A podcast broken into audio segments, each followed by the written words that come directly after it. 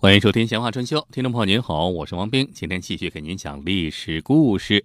今天说的是古代那些假冒的皇亲国戚们的故事。最近啊，媒体报道了这么一个新闻，说是有一个女的呀，这胆大包天，假冒国家领导人的亲属，干嘛呀？去。去一个公司强行想要人家的股份，哎，这不就讹诈人家吗？被讹诈方呢是一怒之下，干脆就直接把这事儿给曝光了，给发到了网上。这女的啊，居然哼胆大包天，还真以为自个儿是真的了，跑到公安机关报案去了，大张旗鼓的声明自己的特殊身份，勒令公安机关干嘛？嗯，要。删帖啊，要给他恢复影响，把这个帖子从网上给删掉，结果就被警方给识破了。这警察这骗子见得多了，三下五除二 就认出来了。终于啊，这女骗子就落了一个自投罗网的下场。像这种事儿，不仅现在有，这古代也不少，古代也冒充国家领导人的亲属，哎，有啊。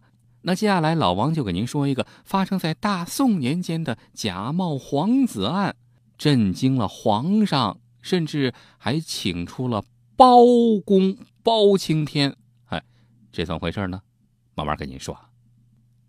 这故事啊，发生在宋朝啊，这宋朝著名的宋仁宗年间啊，仁宗皇帝年间。话说啊这个仁宗皇帝啊，也是一个这个好啊好多情之人吧，不能说是好色是吧？这个后宫里面有很多的嫔妃啊，而且啊，这个享了二十八年的福，当了二十八年皇帝。可是很不巧，一直没有一个很健康的儿子啊，先后有过三个儿子，但是都早早的去世了。为了保证自己的皇位能够呃有亲儿子来继承。这宋仁宗就一度采用了广种博收之策，除了后宫那么多嫔妃之外，这个还经常啊和一些这个宫女啊，当然了看得上眼的宫女啊，就发生了临时性的关系，希望这些宫女也能够这个啊生下来一一两个呀啊。据说他每临幸一位宫女，就赏赐一个龙凤刺绣肚兜作为凭证，但是。朝中很多大臣都认为，这皇上啊，您这么做，这个有点这个纵欲过度，是吧？纵欲过度会伤您龙体啊！好几次建议，这别这么着了，把这些宫女都给放回去吧。这宋仁宗啊，也确实能够听得进大家的意见，也确实放了好几次宫女，你们都回去吧，回民间嫁人。比如宝元二年，就一次放宫女二百七十人。嘉佑四年，又先后两次放了四百五十名宫女放出宫，你们都回去嫁人去吧！啊，这个宫里面就不留你们了。可没多久就出事儿了啊！这没多久是多久啊？大概十几年吧！啊，把这个宫女给放出去十几年以后，话说在皇佑二年，也就是公元一零五零年，开封城里发生了一出奇案，有一个叫冷清的年轻人。这个冷清怎么写呢？就是冷冷清清的冷清啊，人家就叫冷清。这个年轻人自称自个儿是皇子，自说自话，到处宣扬我是我是皇子，我爹是皇帝，你知道吗？就是仁宗仁宗皇帝，就是我亲爹。哎，这到处一张扬，这广大的不明真相的群众不知道怎么回事啊，吃不准他的来头啊，就街谈巷议。风言风语传遍了全城。当时啊，开封府的知府钱明义啊，钱大知府听说了这件事儿，嗯，妖言惑众，就下令把这个冷清妖人抓起来。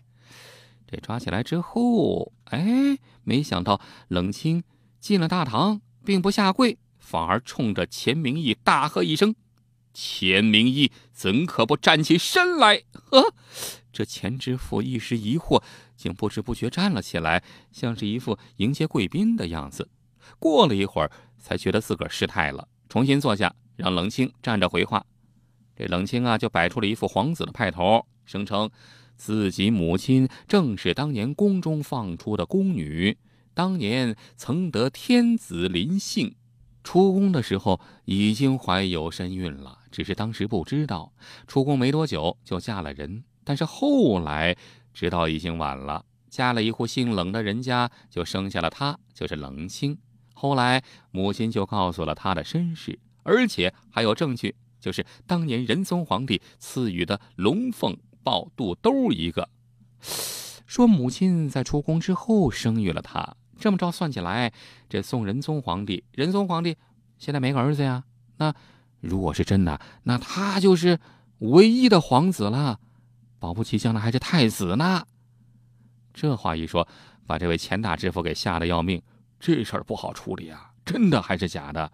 赶紧，那先这么着吧，先安排个地方，先让这个冷清先住下来，别让乱跑乱动、乱说话，是吧？这个把这事儿赶紧汇报给了朝廷，看看这事儿怎么处理啊？到底是真是假？皇帝，您拿个主意啊！你看，这这这，你自己当年造的孽啊，这不现在找上门来了，要认祖归宗，你是认呢，还是不认呢？话说宋仁宗啊，仁宗皇帝接到这个消息之后，也开始头晕了，因为他也实在想不出自己当年和这个冷清的母亲啊，就是当年那个宫女啊，是否发生过超友谊的关系，所以导致人家怀孕生下这个孩子。这冷清究竟是不是自己的儿子呢？当年也没有什么 DNA 可以验一下呀，那怎么办呢？这宋仁宗就在那想啊，哎，万一要真的是。这倒还是好事儿了，因为你看到现在为止还没孩子呢啊，自个儿没个儿子，倒还真是一件幸事。所以啊，想来想去也没有明确指示该如何处理，就这么着吧。这个还是交给开封府啊，交给你们仔细的调查啊，搞清楚到底是怎么回事这让开封府查，这开封府怎么查呀？开封府这知府签名义也没法子查清楚啊，尤其是关键有一点。还琢磨不清楚皇上的态度，是吧？好在这个冷清被关起来几天之后啊，就开始有点不太正常了。哎，怎么不太正常？觉得这家伙好像有点精神不太正常。你看说话颠三倒四，行为古古怪怪，哎，不太像个正常人。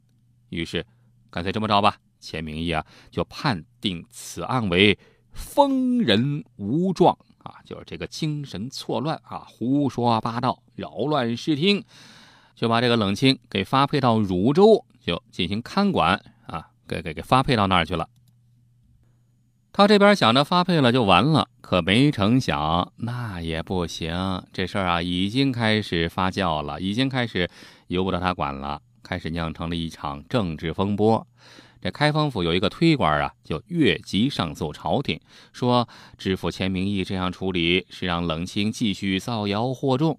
这宋仁宗啊，还想再继续模糊处理，又把此案呢交给朝议啊，叫大臣们一块儿来商量商量这个事儿怎么办呢？你们你们说怎么办啊？反正我想不出来，我我当年是干了还是没干了？反正这这我也不知道，我干了还是没干啊？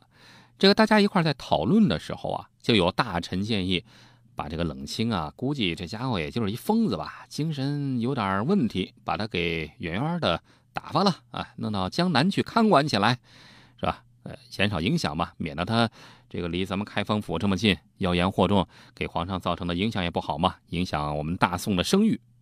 但是这时候啊，有一位翰林学士姓赵啊，这位赵学士坚决反对，认为一定要秉着公开。公平公正的态度把案件搞清楚啊！他说啊，这个冷清如果啊说的是真的，那就不应该把人家发配。不但不发配，那还得是吧？你宋仁宗同志，你还得表示表示该怎么办呢？但是如果这个冷清就是个骗子，是欺诈行为，那就要处死。他这么着一说，那别人都不好说什么了，都一致表示同意他的意见。这宋仁宗也没办法呀，那就只得下令让这个赵翰林去查清楚这个案子。可是人家毕竟是当翰林的，这翰林呢是文官啊，这个对于这个查案的事儿不是太清楚。于是呢，仁宗又找了一个善于断案的。那自古以来，中国历史上，尤其是大宋年间，最会断案的那只有一位，那就是著名的包青天。然后宋仁宗啊，就让包青天、包拯还有这位赵翰林俩人一块去查清此案。看看到底是怎么回事，此事是真是假？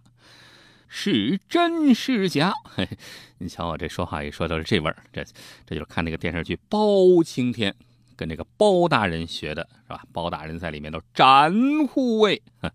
金超群演的确实不错，这个版本的包青天那绝对是天下第一，没没人能超得过他啊！符合老百姓人们心目中想象的，就是那种形象，是吧？包青天啊，推荐您没事看一下。这包青天接下此案之后啊，就亲自审讯了冷清，并广泛展开了详细的调查，花了几个月时间，终于搞清了事实。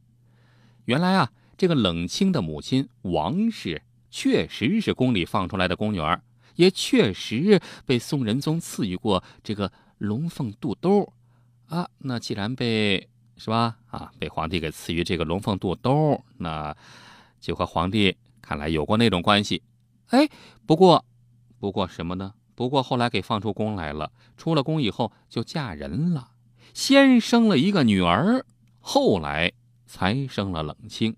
这有先有后，冷清上面有个姐姐，那是他妈出宫以后生的，由此就可以完全排除掉冷清和皇家的任何血缘关系。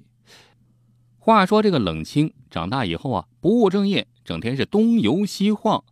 后来听说这个皇帝啊，宋仁宗长期没个儿子啊，于是啊，就倚仗家里老妈的那个龙凤肚兜，就开始在乡间自称皇子啊。那时候他还没到这个开封呢，原本只是在家乡行骗。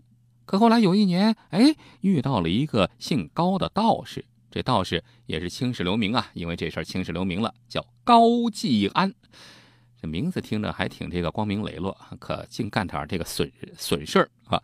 这个高道士啊，明知道他实际上不可能是什么皇子，但是觉得哎奇货可居，于是啊就出银子帮这个冷清置办行装，和他一块儿到京城来碰碰运气，万一这一注赌赢了呢？那可就发了。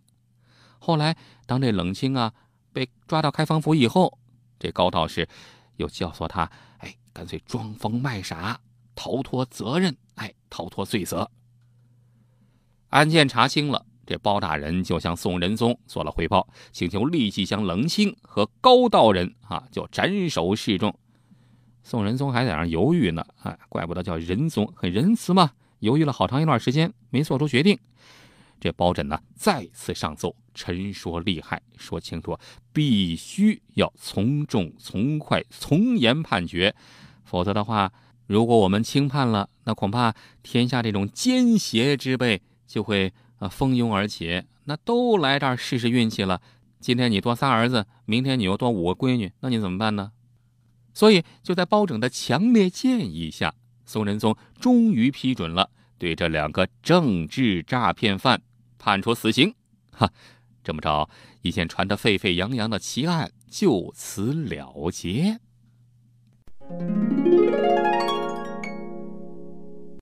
感谢您的收听，今天老王就和您聊到这儿，下期咱们再接着聊，下期再会。